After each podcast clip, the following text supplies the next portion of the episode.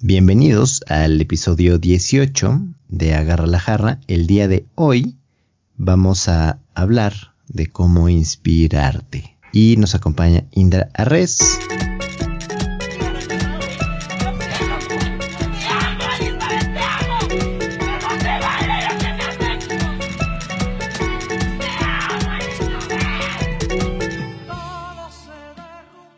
Y con ustedes, Furby Castro. Hola, ¿cómo están? Esperamos que, bastante bien, poco nerviosos, pero, pero, pero bien por lo que va a acontecer próximamente. Si esto lo escuchas en otro momento que no sea el viernes, bueno, pues sabrás más o menos de, lo que pensamos hoy 4 de junio. Pero el día de hoy vamos a platicar de uno de los temas que nos gusta mucho, ya arrastrando un poquito el mes de M Mamadors, que ya pasó, pero vamos a arrastrar un poquito en, en junio.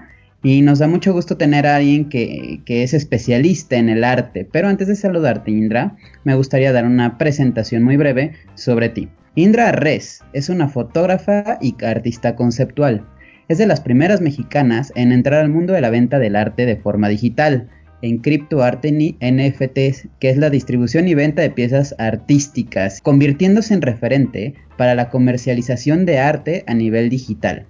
Indra ha logrado exponer en países como Italia y España, así como en el Museo Soumaya de la Ciudad de México. También es directora del estudio Arte, Arte de Ser, agencia de marketing especializada en brindar asesoría y consejos para artistas y creadores. Estudió publicidad y relaciones públicas en la Universidad Veracruzana. Ella es amante del branding y fotógrafa y apasionada de la dirección de arte. Indra, bienvenida, ¿cómo estás? Hola, hola, excelente presentación, muchas gracias. Contenta de estar aquí con ustedes platicando. Muy bien, César, ¿te parece si comenzamos este This Just In? That's what she said.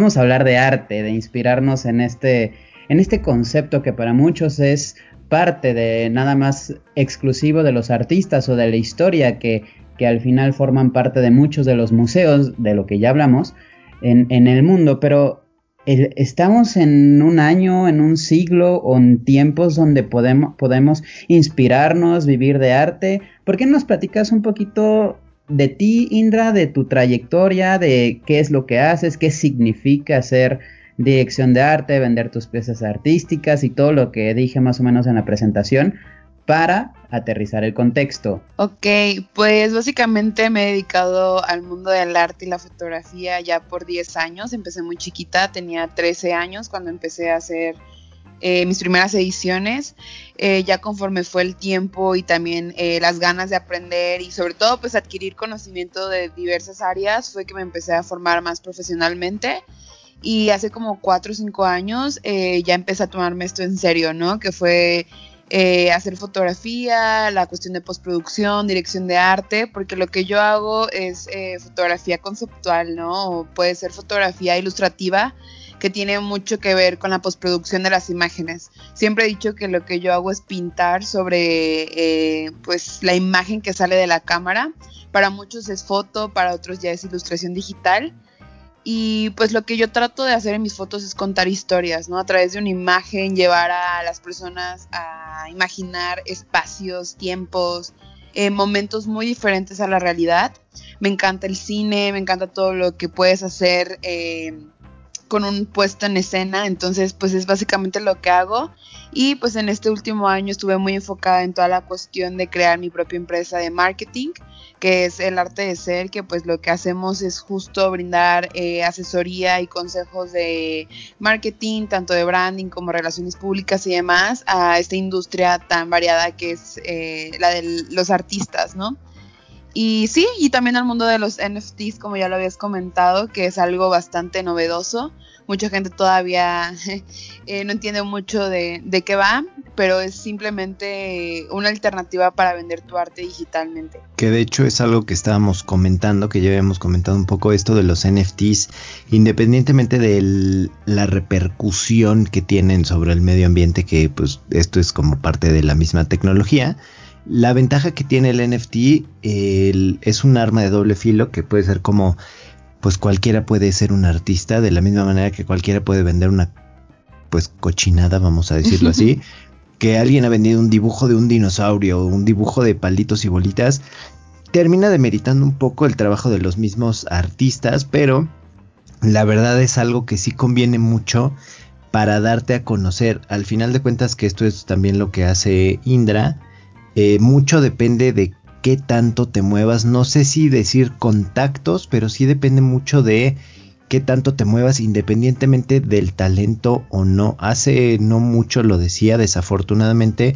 y eso espero no incluya también el arte. las ideas no siempre son de quien las piensa, sino de quien las ejecuta, ¿no? O sea, puedes ser un artista increíble, puedes tener las mejores ideas y el mejor trabajo y desafortunadamente en un en una época como la que vivimos actualmente, si no tienes difusión o si no tienes eh, un equipo o apoyo, pues nunca te vas a dar a, conocer y pues Van Gogh. Exacto. Ahí sería, la pregunta que me gustaría hacerte, Indra, es, ¿tú creas arte para la gente, para venderlo, para, para negocio, o creas arte desde tu inspiración y, y expresar lo que sientes, lo que piensas? Creo que yo siempre lo he definido que para mí el arte, lo que yo hago como artista, es una extensión de lo que yo soy como persona no te podría decir que muchas veces no me he sentido perdida en esa cuestión de tratar de conceptualizar mis mensajes y pues obvio, ¿no? Todas las cabezas son muy inquietas, eh, todas las cabezas de los artistas tienen miles de ideas, miles de conceptos. Entonces yo creo que cuando tienes un mensaje tan claro es muy fácil conectar con la mente de otras personas. Entonces yo creo que sería como la fusión entre los dos, ¿no? Eh, por un lado es hacer arte que nace de mi pensamiento, de mi ser, de lo que yo soy como persona, pero que también busca conectar con, con esto, ¿no? Entonces a partir de eso es que he desarrollado un poquito más ya lo que considero mi estilo fotográfico. Y como decía César, ¿no? Que también creo que es un punto muy, muy importante. Hay que entender que el mundo del arte, así como cualquier otra industria, el networking, así como el conocer eh, de otras áreas, te va a permitir crecer en, en, el ámbito que a veces es muy complicado. Entonces, pues sí, ¿no? Es de todo un poco.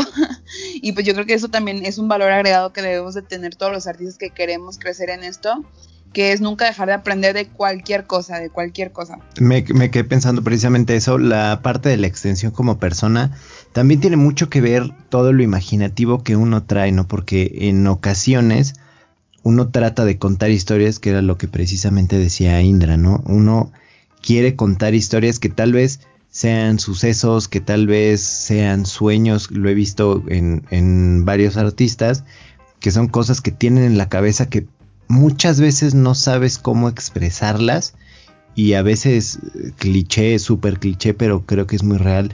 Una imagen vale más que mil palabras. En ocasiones la única manera que tienes de representar algo es a través de, pues vamos a decirlo, arte, ¿no? Sea esto una canción, sea foto, eh, fotocomposición, que es todavía más, pues no sé si fácil, pero sí es un poquito más elaborado, pero te permite mucha más expresividad. De tal manera que, que no solamente te conviertes en un artista o en alguien que expresa ideas, sino ya lo podemos expresar Em, lo podemos proyectar todavía más, te vuelves un contador de historias como pues como muchos, no solo fotógrafos, pintores, también un mismo escritor.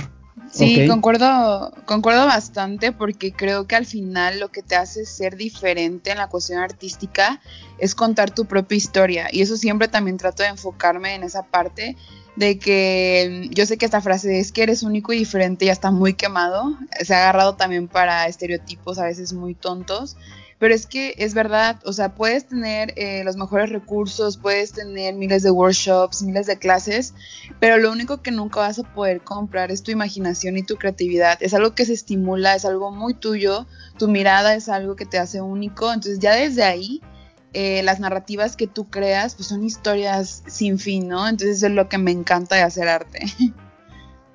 Oye, Indra, eh, a ver, todo justo lo que, lo que están platicando me parece muy interesante. Yo creo que al final todas las personas tenemos un momento en que tenemos algún tipo de inspiración y empezamos a crear, porque al final todos los seres humanos creamos, creamos o nos expresamos de alguna manera, ¿no? eh, no precisamente tiene que ser una obra de arte, pero, pero de alguna manera llevamos nuestro talento a crear lo que sentimos. ¿Cómo le haces o qué le dirías a las personas que tienen ese potencial, que buscan desarrollar esa capacidad que tienen artística dentro de ellos mismos, que tienen a lo mejor muchas ganas, muchas ideas, pero no, simplemente no tienen quizá la kinestésica o, o, la creatividad para empezar. O sea, ¿por dónde, cuál sería el punto de partida en donde tú podrías darle consejo a estas personas maravillosas que les que buscan crear arte? Yo creo que serían dos etapas muy claras. Una es eh, dejar atrás los miedos, porque siempre que te sientes juzgado es cuando no te atreves a hacer algo. En, esa, en ese sentido yo creo que mucha gente limita lo que es ya de cajón, ¿no? O sea, el miedo a que te critiquen, el miedo a que no entiendan, el miedo a que seas diferente a los demás, siempre es lo que nos da... Eh, pues más miedo. Y el otro es justo ese, ¿no? Atreverse. Eh, hay una cosa que me gusta mucho que es la regla de los 5 segundos, que es ah, literal, ¿no? Si, si cuentas del 5 al 1 y te atreves a hacer algo, es muy diferente a cuando lo sobrepiensas, cuando lo sobreanalizas. Entonces yo creo que mi consejo más claro es justo eso, vencer, vencerte a ti mismo con todas las eh, barreras mentales que te pones y hacerlo, o sea, no hay de otra, porque si yo, yo te podría decir como no, sí, es que hay todo un proceso, pero con tan solo eso de em, romper esa barrera lo vas a hacer, entonces eso es lo que yo les aconsejaría. Además que darte cuenta que Roma no se construyó en un día, o sea, muchas veces como que quieres empezar ya siendo el más talentoso y que tal vez sean cosas que se terminen puliendo, o sea, muy probablemente tu primer trabajo tu primera canción, tu primer libro o cuento sea una, pues una mierda.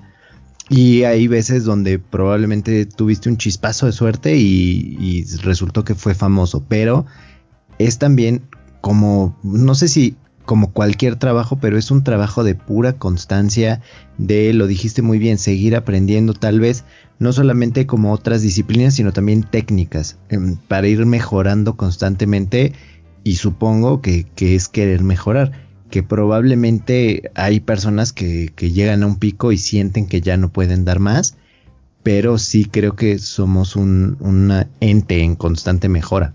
Sí, concuerdo perfectamente porque siento que una limitante es pensar que ya lo sabes todo y creo que cuando llegas a esa cima es momento de replantearte qué quieres ser, ¿no? Si seguir siendo un alumno o ya convertirte en un maestro, porque esa es otra, no porque ya seas alguien consagrado significa que no puedas poder ayudar a otros, ¿no? Entonces siento que desde ese, eh, desde ese momento tu mente es el que te juega chueco y es la que te dice, oye, ¿sabes qué? Eh, ve lo que está haciendo Juanita o Panchito y compárate. Y esa es también otra barrera mental, o sea, el comparar tu camino de artista con el de otros, ninguna, ninguna historia se repite, ningún camino va a ser igual porque, pues sí, ningún artista es la misma persona. Entonces ya desde ahí eh, te debes de, eh, debes de entender que todos somos muy, muy diferentes. Y, y es algo que no solamente se ve en arte, sino en la vida en general. Ya pasamos el capítulo de amor propio, pero eh, sigue siendo lo mismo. Decía George St. Pierre, que es un artista marcial mixto, o sea, un, pues un madreador, un peleador de artes marciales. Decía que no hay nada peor para alguien. Eh, el enemigo, el número uno de alguien es su éxito. O sea, una vez que tú llegas al éxito, que crees que llegas a el éxito, lo que estabas buscando, de ahí tienes un trabajo de introspección de ¿qué me falta? Si ya no puedo dar más, pues ya valiste, porque muy probablemente vas a empezar a perder, sea adeptos, sea peleas, y te vas a ciclar. Y, esta parte del ego de creer que ya lo sabemos todo y por lo tanto, pues muy probablemente nos van a alcanzar. Y otra es algo que sí he visto en, claramente no voy a decir nombres, pero que he visto muy de cerca el plagio. Quémalos, quémalos. Ah, sí, sí debería. El, el, plagio de gente que se inspira tantísimo en tu obra que termina siendo lo mismo y termina queriendo ser tú. Muchas veces este copycat pues no termina de, de cuajar porque lo dijiste perfectamente bien, no es el mismo trasfondo, no son los mismos ni siquiera fantasmas que tienes y que te motivaron a crear X obra y sin embargo ahí está esta persona que hace o que quiere imitar precisamente lo que vio en alguien más y no tiene ni siquiera la misma la misma motivación, las mismas ganas más que parecerse a pues, chance su ídolo o la envidia y saldría mucho mejor si saliera, valga la redundancia, de su interior. Sí, justo lo que lo que estaban comentando y lo que dijo ahorita Indra del que la gente como que se sabotea un poquito. Yo creo que el arte de crear está justo en el proceso, cuando tú estás haciendo lo que estás haciendo, o sea, más allá de pensar en el resultado o en la exposición o en los aplausos o en los reflectores, es el momento de crearlo y yo creo que ahí es la diferencia entre un verdadero artista y alguien que busca fama. Creo que allí debe de, nacer e, el artista dentro de las personas.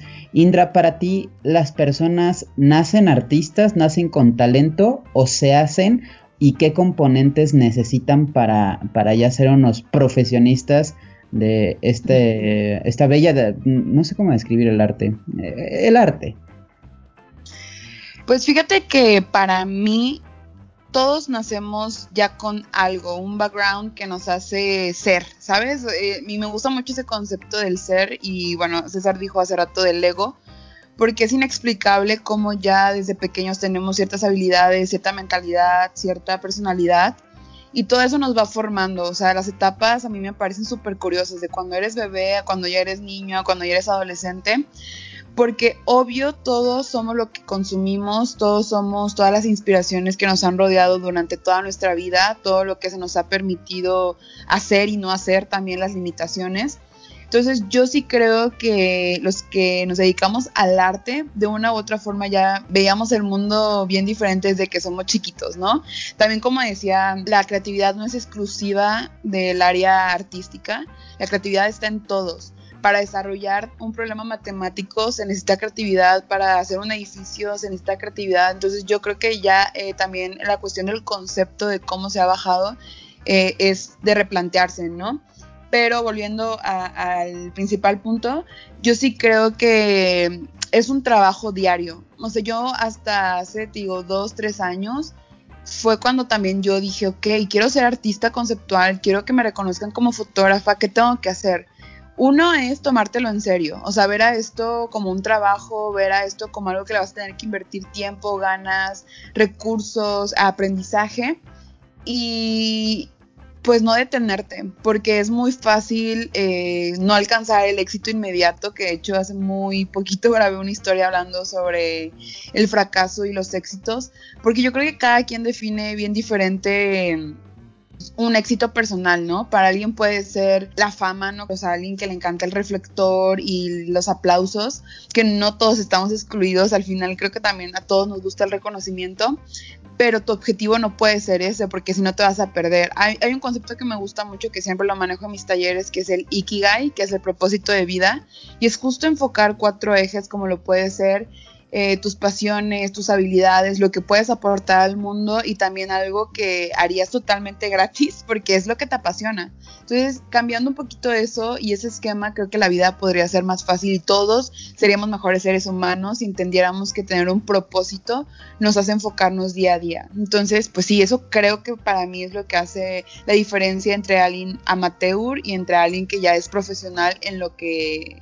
en lo que es, ¿no? Que además este precio concepto del Ikigai está como ya súper occidentalizado y creo que lo dijiste perfecto porque la gente cree que solamente es como el propósito de vida y es mucho más allá, o sea, como qué es lo que tomas en serio, qué te hace levantarte, qué harías gratis, como, como toda una serie de conceptos mentales eh, y personales que van mucho más allá de, no sé, normalmente lo vemos como un diagrama de Ben, el, famoso Ikigai, y ya leyendo y estudiando un poquito más te das cuenta que es puta inmenso todo lo que una sola palabra abarca y precisamente tiene mucho que ver con esto, ¿no? Como qué tan frágil te hace el fracaso y qué tan fuerte te hace el éxito y también claramente creo que no es mi frase, pero por ahí lo había leído como ni el éxito te hace tan fuerte ni el fracaso te hace tan débil. Es cuestión de dimensionar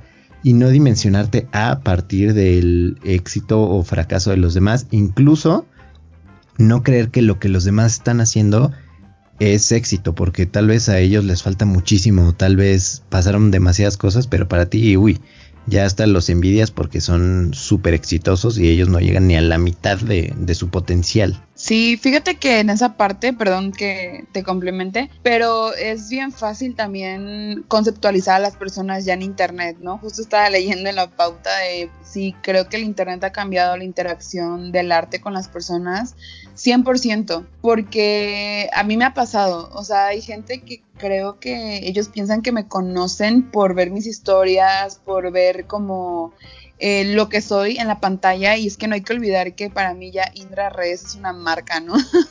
Suena muy loco, pero es que es cierto y todas las marcas que vemos del personal branding alrededor de todos los artistas, pues claro, o sea, tenemos que subir contenido y lo nutrimos justo de lo que decíamos hace rato, de lo que tú eres, de tus valores, de tu historia, de lo que quieres aportar al mundo pero también es una pantalla, ¿no? Y alguien es muy fácil que te comente algo malo y no saben hasta qué punto te pueden también ahí eh, chingarte.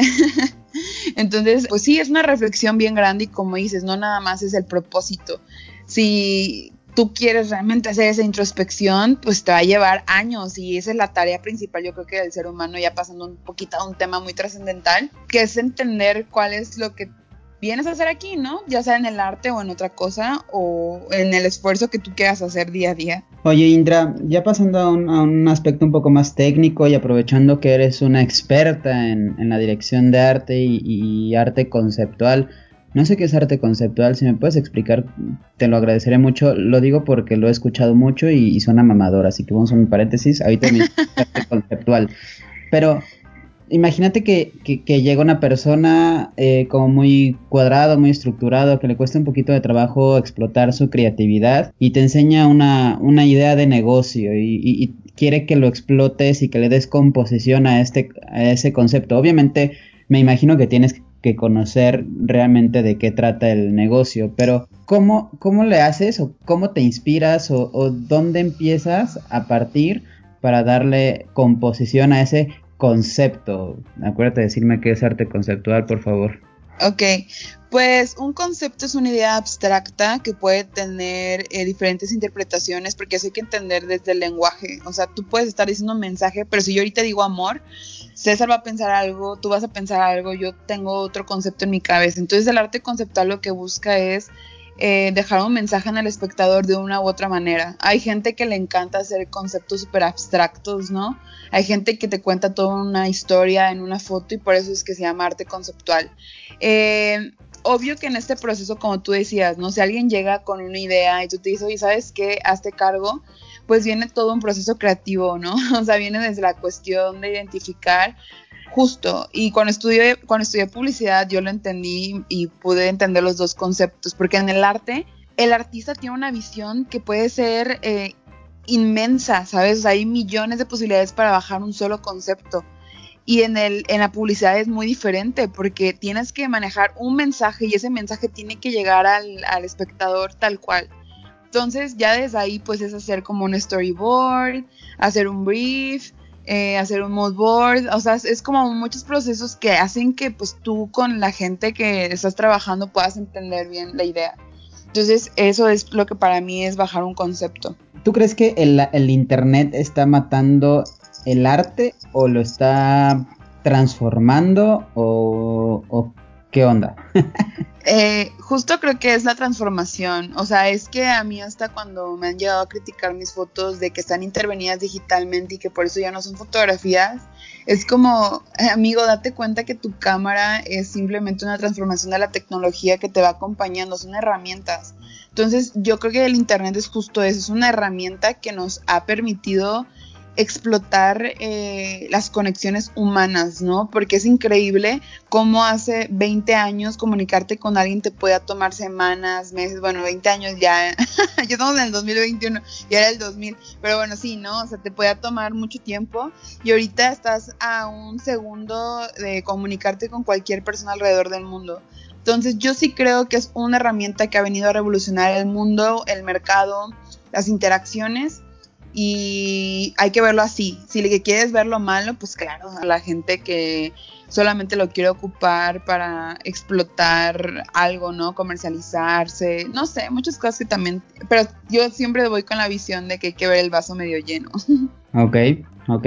¿Y cuál de todas las, o sea, de las siete artes que existen, crees que sea el menos rezagado, el que más todavía más valorados, porque justamente por esta parte de la transformación de tecnología que decías, que tocaste el punto de la foto, te quiero preguntar, según yo la foto no está considerada entre las siete artes, ¿es arte la fotografía?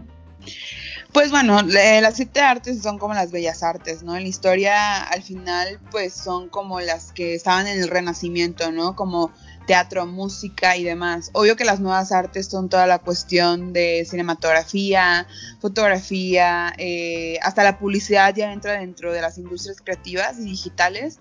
Entonces, em, yo creo que todas siguen vigentes. Fíjate que también vivimos en una época, pues cool, porque es la nostalgia.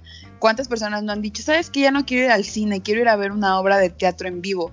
Y eso también te abre una ventana a entender que sí, obvio que ahorita, pues con todo lo de la pandemia, pues no es eh, lo mismo, pero yo sí pienso que nosotros estamos revolucionando constantemente la forma en que consumimos arte.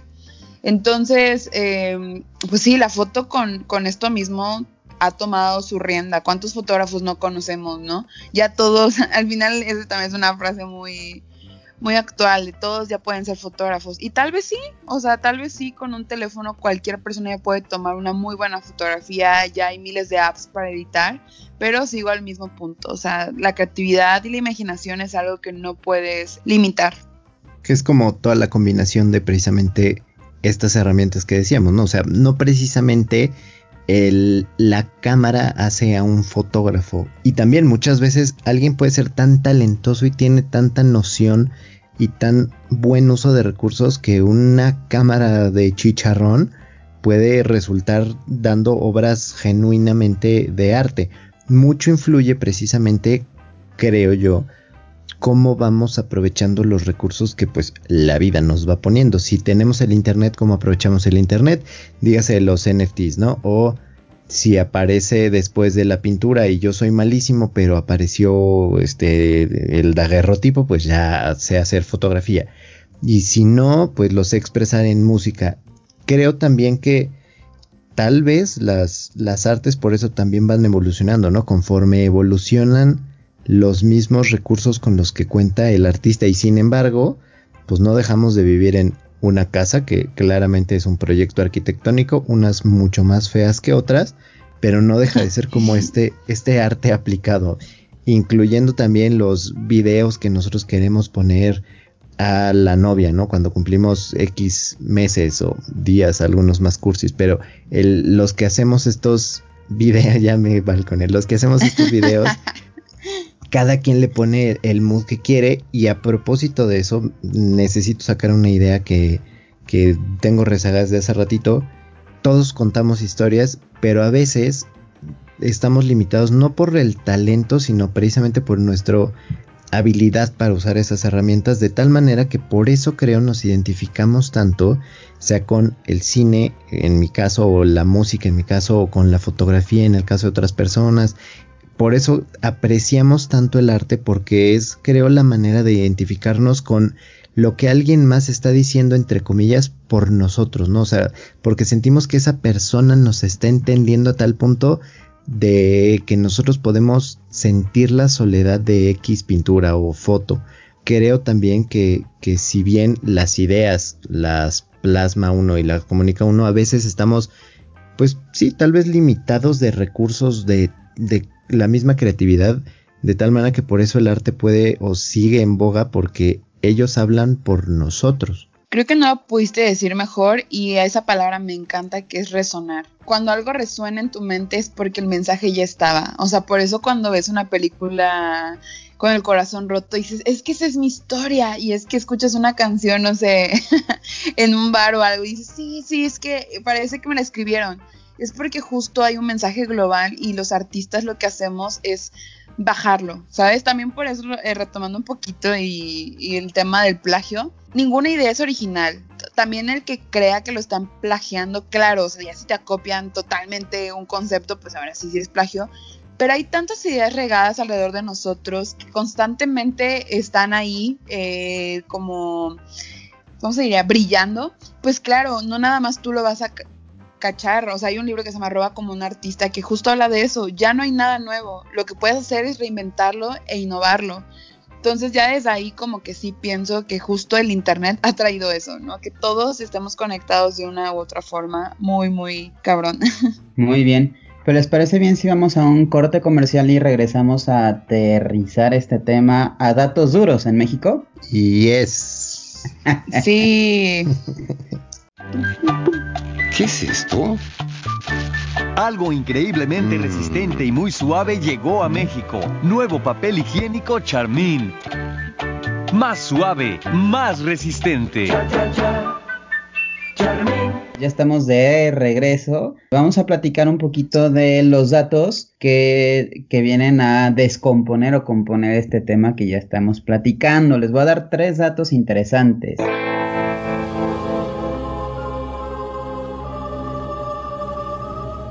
48% de los mexicanos no muestran interés por la cultura, según la Conaculta. Menos del 2.5% de los estudiantes universitarios en México está en una carrera relacionada con el arte, llámese letras, danza, artes visuales, teatro, cine o música. Quizá también porque no esté tan bien remunerado, ahorita nos, nos podrá decir mejor Indra. Y el 91% de los mexicanos nunca ha asistido a un concierto de música clásica el 66% de los mexicanos nunca ha asistido a un espectáculo de danza, el 57% a una librería, Dios mío, el 53% a una zona arqueológica y el 25% nunca ha ido al cine, bueno, a un cine de arte. También cifras de Conaculta. ¿No es bien remunerado dedicarte al arte Indra en México? Bueno, ese ya es un tema también bastante, bastante extenso en cuestión de cuánto quieres ganar por, tu trabajo, también hay que entender que es un privilegio poder hacer arte y sobre todo consumir arte también, ¿no?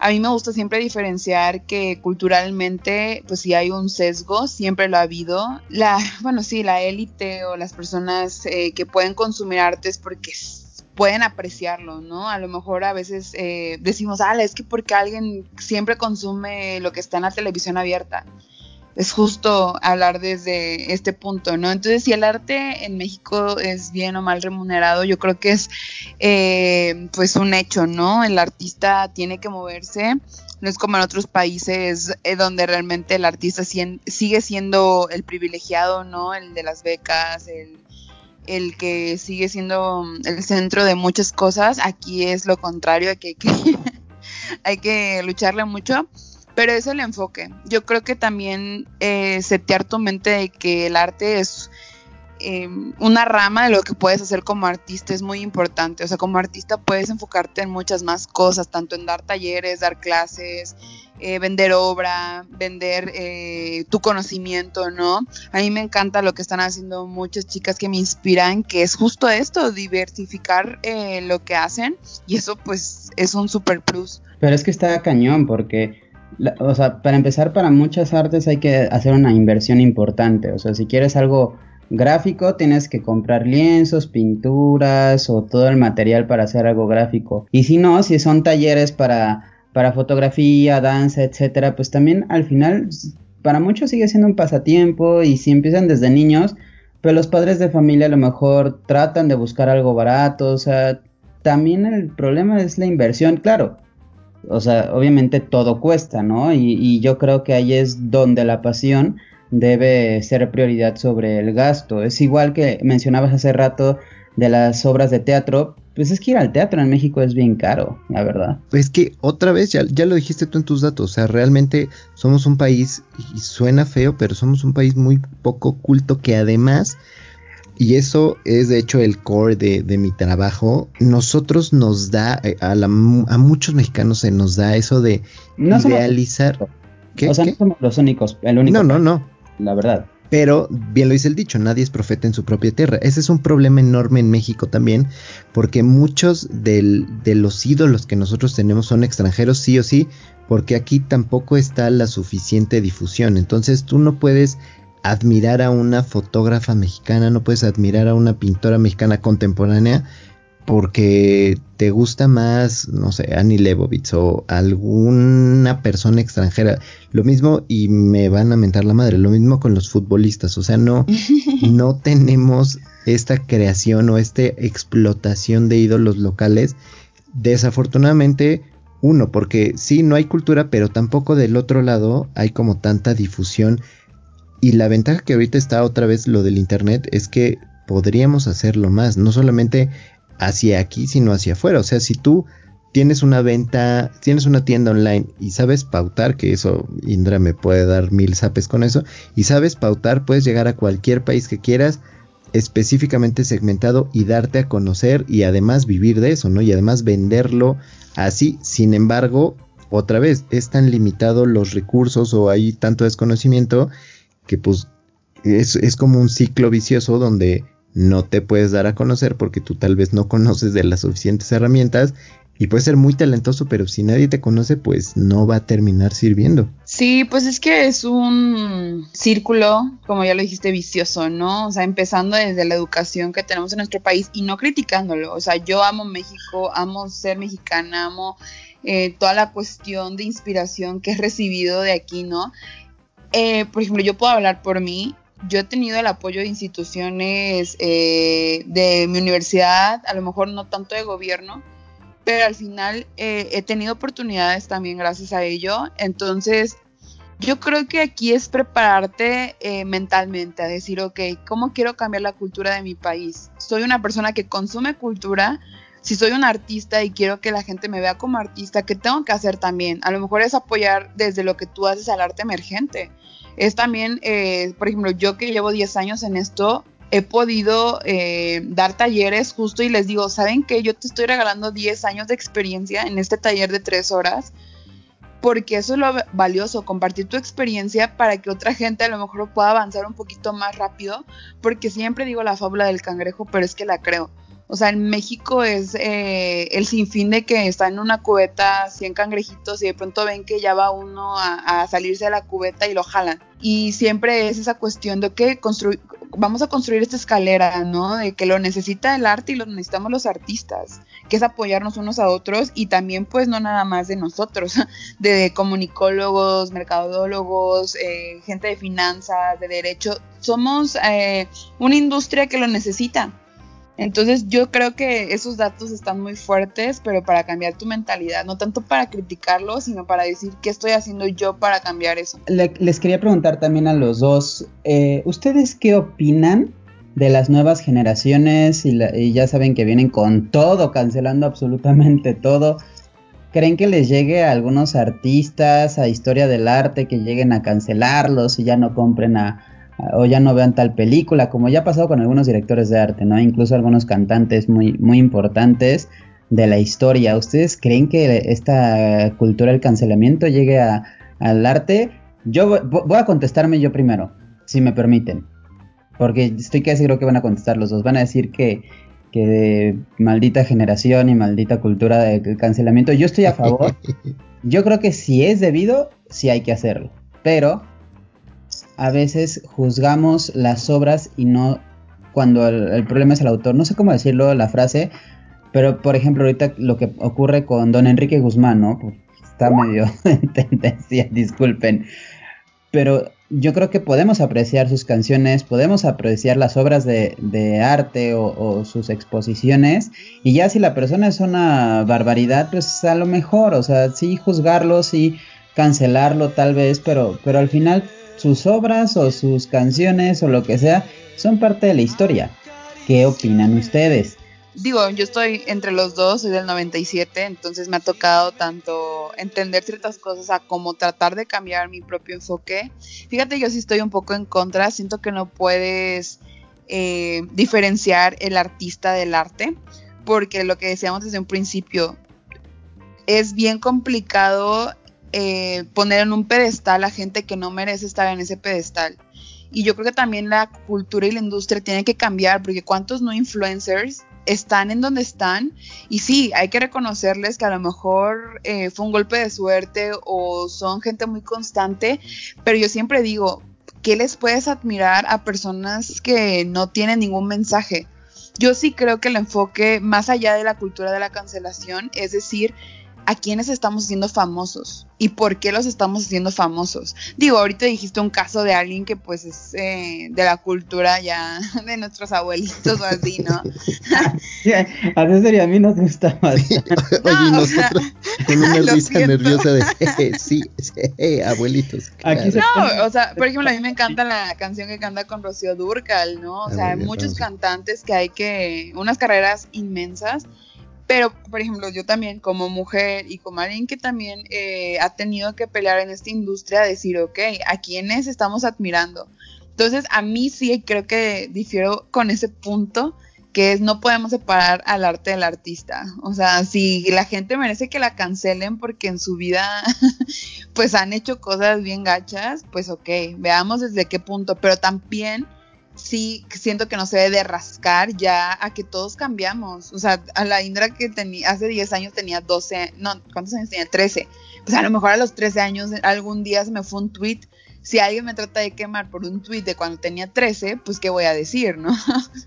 o sea, depende totalmente. O sea, si no puedes juzgar a alguien por la ignorancia que tenía hace 10 años, pero si se trata de avanzar. El problema es de que si lo que hizo un artista que es muy reconocido y, no lo cancelan los influencers o demás, lo cancela en, general la, generación. Si un artista de repente se le acusa de algún feminicidio o de algún abuso sexual o demás, hay que señalarlo. O sea, tampoco le tengamos el miedo por el respeto a algo histórico. Hay que también ubicarnos que seguramente en esos tiempos era algo muy común, pero pues hay que señalarlo, no hay que tener miedo. Voy a, antes de, perdón César, nada más voy a señalar algo. Recuerden que al final el arte es un reflejo de la sociedad. Y si ahorita está esa cultura de la cancelación, es porque justo yo creo que se está dando un, un cambio de mentalidad muy, muy fácil de explorar, que es que la gente ya también dice, no manches. Yo, por ejemplo, perdón que hable del tema que tal vez no nos daría para otro podcast completo, pero es justo, eh, pues eso, o sea, los abusos que se han vivido y que alguien, antes nadie decía nada. Entonces, bueno, eso te digo, es otro temazo muy, muy amplio que a lo mejor luego podamos retomar, pero sí se me hace un tema que hay que analizar desde muchos puntos de vista. Y siempre lo digo, no te puedes cerrar en tu opinión porque es como decir, ay, no, yo tengo razón y lo creo por esto, sino que tienes que analizar desde qué puntos de vista se está viendo, ¿no? Pues yo creo que muy probablemente como, como yo no estoy de acuerdo con eso, se va a editar y no se va a escuchar. Entonces no me importa. este, creo que mucho tiene que ver precisamente con lo del contexto. Eh, probablemente en un par de años o meses van a criticar a la Mona Lisa porque sea un whitewash. O sea, yo creo que de repente ya está cayendo un poquito en la exageración. Independientemente de que sí, claro, hay gente que no merece ser idealizada y otra vez es esto de fama contra talento probablemente, pero creo que en algún momento sí ya hay una ligera exageración de ese poder que las mismas redes te dan en algunos casos. O sea, me queda muy claro que si se tratan de cosas muy fuertes, obviamente el, pues tal vez las obras pierdan todo ese valor porque no puedes terminar de separar una con otra, pero desde mi, desde la trinchera de lo poco que sé, por ejemplo, de un futbolista, eh, Joao Malek se llama, un, un brother que pues tal cual mató a dos personas el día de su boda y ahorita ya está jugando de nueva cuenta con un buen salario y el, único requisito es que no salga de Jalisco y la gente como si nada porque pues pagó su fianza y le pagó a las personas a la familia para que pues ya les pagó por su perdón. Eso creo que sí está muy cañón, pero de eso eh, mi hipótesis de whitewashear a la, a la Mona Lisa porque pues en ese entonces eran blancos o la exageración de desde mi punto de vista de poner un tema ahí con los aristogatos, con Peter Pan, con está bien, eh, está mal cancelar por ejemplo las películas, pero sí está bien el disclaimer que hace Sony de decir justo lo que estamos diciendo nosotros. Este era otra época, este era otro contexto, las cosas en ese entonces eran así, tal vez ahorita no lo sean. Eso para mí está bien porque es delimitar que en su momento era diferente, de eso a decir, pues ya los Aristogatos sale de, net, de Disney. Yo sí creo que está mal y por eso claramente no ha salido de Disney Plus. Y no lo he visto, perdón. Claramente aquí Indra y yo ganamos sobre César y una disculpa, a todos los artistas que nos están escuchando por de repente que mi compañero co-host metió un equipo del fútbol. Porque este güey es un ignorante superficial. pero gracias. Este, Indra, vamos a pasar a la siguiente sección, pero me gustaría saber si te gustaría cerrar con algo. Pensando, me gustaría que dijeras algo si te parece bien como a esas personas que son artistas de closet? Yo creo que al final entender que vida solo hay una, literal aplicar el YOLO siempre va a ser un muy buen recurso, que no le tengan miedo. El arte al final es una manera de explorar otros mundos, otras mentes, de conectar a través de algo que es muy tuyo.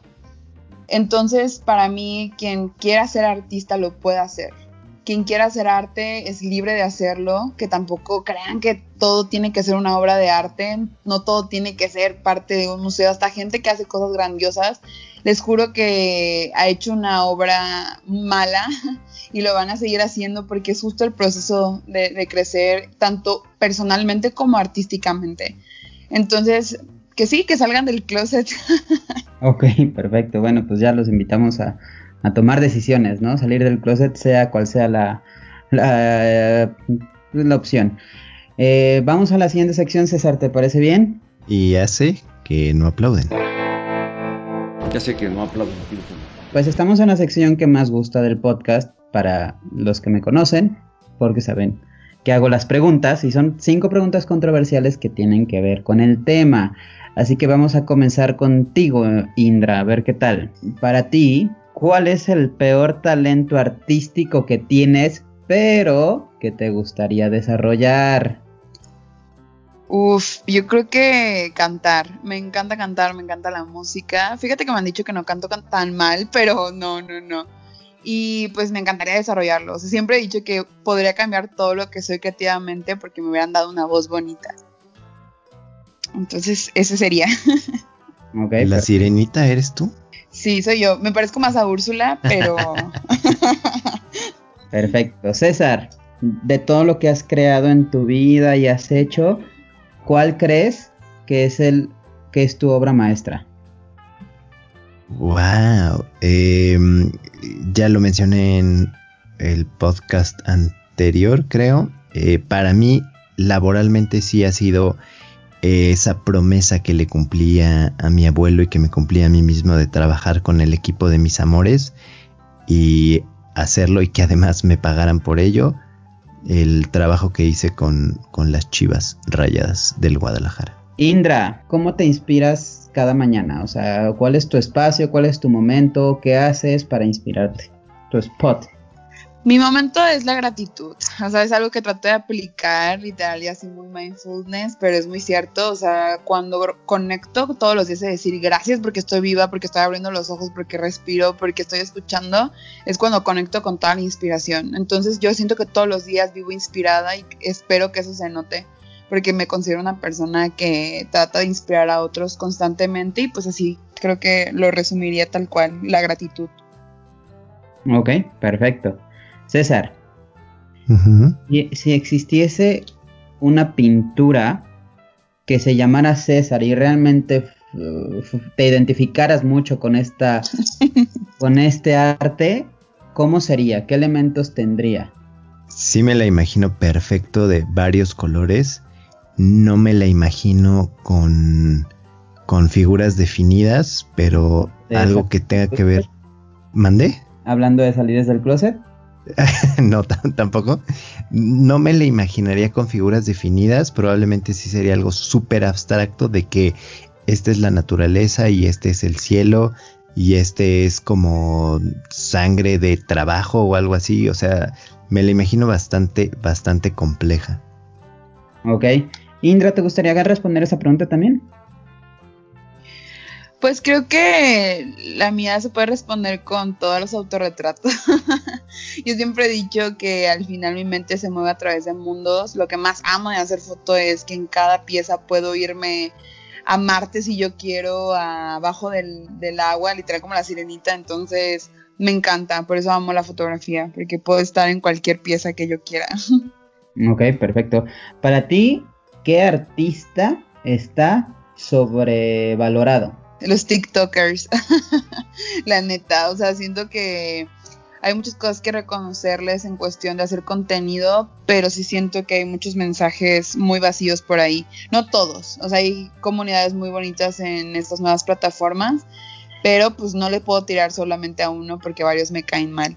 Ok, perfecto. Bueno, no me caen mal, simplemente no, no los admiro. ¿Nombres? ¿Algún nombre que se te aparezca? Ay, no, al rato voy a salir bien quemada en Twitter. Nada, necesito, no, fíjate que no. O sea, te digo, no sigo a ninguno porque trato de no verlos. Pero sí, o sea, sé que son famosos por hacer. ¿eh? Ok, perfecto. Yo, yo, reconozco a alguien de TikTok, que nació en TikTok, que es al gran Paco de Miguel. Me da mucha risa, me agrada bastante, pero coincido contigo, eh, es fama inmediata. En fin, vamos a pasar a las siguientes dos preguntas sobre... Y a la doctora Ana Ceci, ¿no? Ah, bueno, pero ella para mí no es TikToker, ella es amiga. Ok. Vamos a pasar a, a, la a dos preguntas sobre el siguiente tema. Como les mencioné en un inicio, bueno, se acerca un fin de semana muy importante para México, las elecciones más importantes de la historia. Y por fin, por fin, por fin vamos a poder hablar de política. Encontramos el pretexto perfecto, pero más allá de hablar de ideologías o de corrientes o de las preferencias de César, de un servidor o del invitado, invitada, vamos a hablar qué le espera a México después de los resultados que hoy en día todavía no conocemos, pero ya sabemos que van a ser mmm, históricos, vamos a decirle así. Empiezo contigo, César. Es una pregunta cerrada, sí o no, pero trata de desarrollar un poquito, por favor. ¿Tenemos al gobierno que nos merecemos? Sí, sí, estoy, estoy seguro de que sí y mucho ya lo hemos platicado en, de hecho lo platicamos apenas en el podcast pasado, creo que nos hace falta trabajar en comunidad. O sea, vemos la manera, y lo acaba de decir también Indra, de cómo chingarnos al otro. No terminamos de dejar de ser estos cangrejos en ocasiones. Desafortunadamente creo que sí eh, tenemos el gobierno que nos merecemos la mayoría.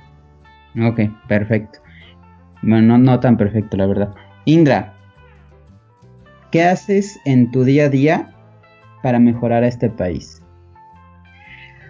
Mejorar como ser humano. O sea, sé que es un discurso muy, lo vuelvo a repetir, Bárbara de Regil, pero es que yo sí creo que si tú no cambias tu mentalidad y empiezas a hacer acciones desde lo más chiquito, que es decirle buenos días, gracias, ser atento con las personas que te ayudan a tu alrededor y la gente cómo va a cambiar. Entonces siento que personalmente es cambiarme a mí y tratar de inspirar a la gente. Más allá de mi trabajo fotográfico, lo que yo siempre busco es darle un mensaje a las personas, que reflexionen por un momento ya sea que me vean 100 personas, 1000 personas, no me importa. Entonces eso es lo que yo trato de hacer desde mi trinchera y lo que me toca. Ok, muy bien. Pues vamos a la última sección, César. Vámonos, que aquí espantan. En esta última parte vamos a aprovechar para dejar pendientes de asignaturas a todas las personas que nos escuchan en casita o en algún otro lugar. Así que bueno, hablamos un poquito de cómo inspirarte y vamos a dar las recomendaciones. ¿Por qué no comienzas tú, estimado César? Te voy a dar chance porque ya llevo como tres que me hagan daño. Muy bien, pues yo voy a hacer el gandaya precisamente hoy porque voy a hablar de las dos clientes a las que tengo el privilegio de representar y que de hecho gracias a ellas conocí a Indra. La primera es la fotógrafa y artista audiovisual Krishna Valdés Ramírez, alias Krishna VR. Em, bastante joven, no porque esté aquí también, pero igual que Indra. Y súper talentosa, tiene una historia bastante interesante. empezó muy chica y la verdad es que le ha ido bastante bien, expuesto en todo el mundo. y estoy seguro de que va a tener un futuro pues todavía más, más brillante. La otra es la catalana Lidia Vives. Ella es igual una fotógrafa, eh, artista, increíble, talentosa. El, lo cool que tiene ella es que esconde como easter eggs en sus fotografías. Y es súper cool porque de repente ella te, te, los cuenta y te los spoilea un poco, pero muchas veces también tú tienes que hacer ese trabajo de, empezar a buscar dónde está primero la abeja, que es su, su trademark, y todos los, los mensajes ocultos que, que deja ahí en sus fotografías, talentosísima, ella también ha expuesto en museos como el Louvre, ha trabajado con bastantes buenas marcas y no es porque yo las represente, pero son unos cracks. Y por último, es como un pequeño saludo también a Tania, una canción que ella me enseñó que es de Don McLean y se llama Vincent, que es inspirada y casi dedicada a Vincent Van Gogh. Increíble la letra eh, se las recomiendo muchísimo. Vincent de Don McLean. Ok, ok, también saludos a, a todos ellos. Indra, ¿alguna recomendación para nuestra, nuestro público y audiencia? Les recomiendo mucho uh, que nos sigan en el arte de ser el comercial, pero bueno, la verdad siempre tratamos de publicar cosas tanto de inspiración como consejos. Es una comunidad hecha para artistas, eh, pensada y sobre todo con mucho, mucho corazón. De ahí en fuera, artistas, uff, o sea, tengo también muchos amigos que quiero mucho. Serafín Green es un gran fotógrafo emergente que a lo mejor apenas está emergiendo, pero ya hace unos trabajos increíbles que la verdad lo quiero mucho. Hace poquito fue como eh, mi conductor en una conferencia que tuve en el FINI, que es el Festival, Festival Internacional de la Imagen, perdón. Y qué último, pues les recomiendo un libro tratando mucho de sociedad, tecnología y cambios sociales que se llama Homo Deus. Eh, es de Juvel, ay, se me olvidó el apellido, pero bueno, sí se llama Homo Deus. Y es un libro muy, muy bueno para poder reconectar con, con lo que somos y poder conocer más de la historia. Entonces creo que esas serían mis recomendaciones. Perfecto. Es de Yuval Noah Harari, por cierto. Ahí es una. Ah, muy, eh, muy sí. buena pronunciación. Claro.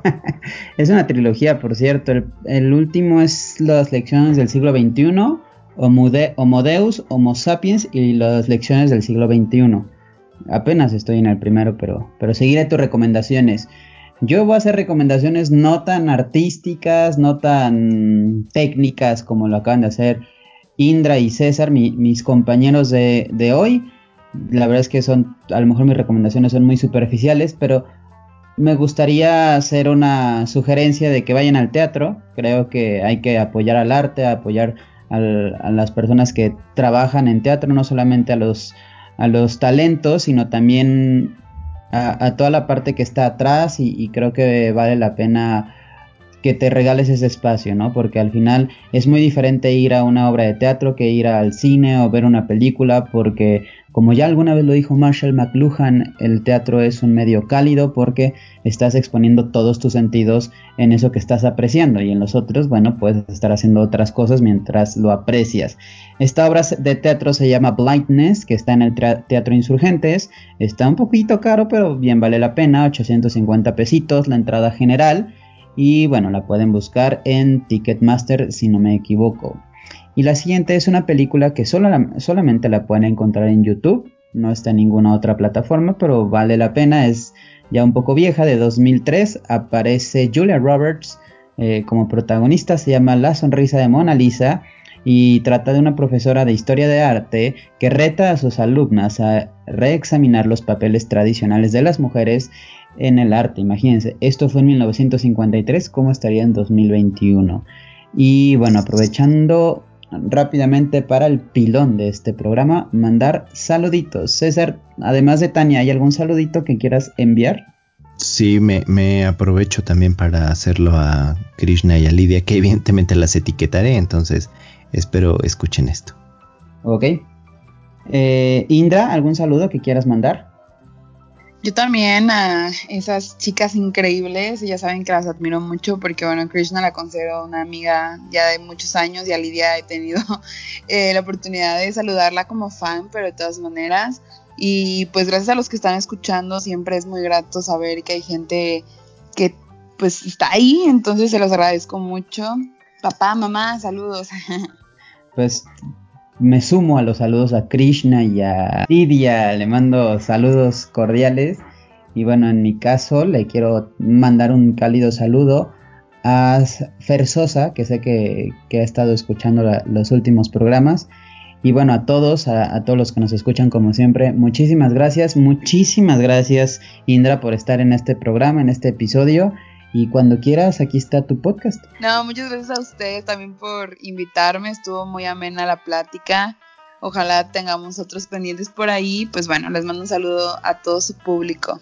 Correcto, por ahí tenemos pendiente el podcast de la cancelación. Ay, Dios. Tan, tan, tan. Excelente. Muchas gracias, Indra. Adiós. Adiós. Tengo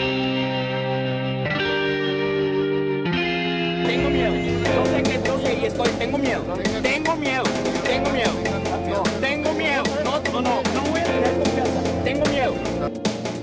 Que agarra y que me dice, dice, dice, no, dice, ¿vas a ir?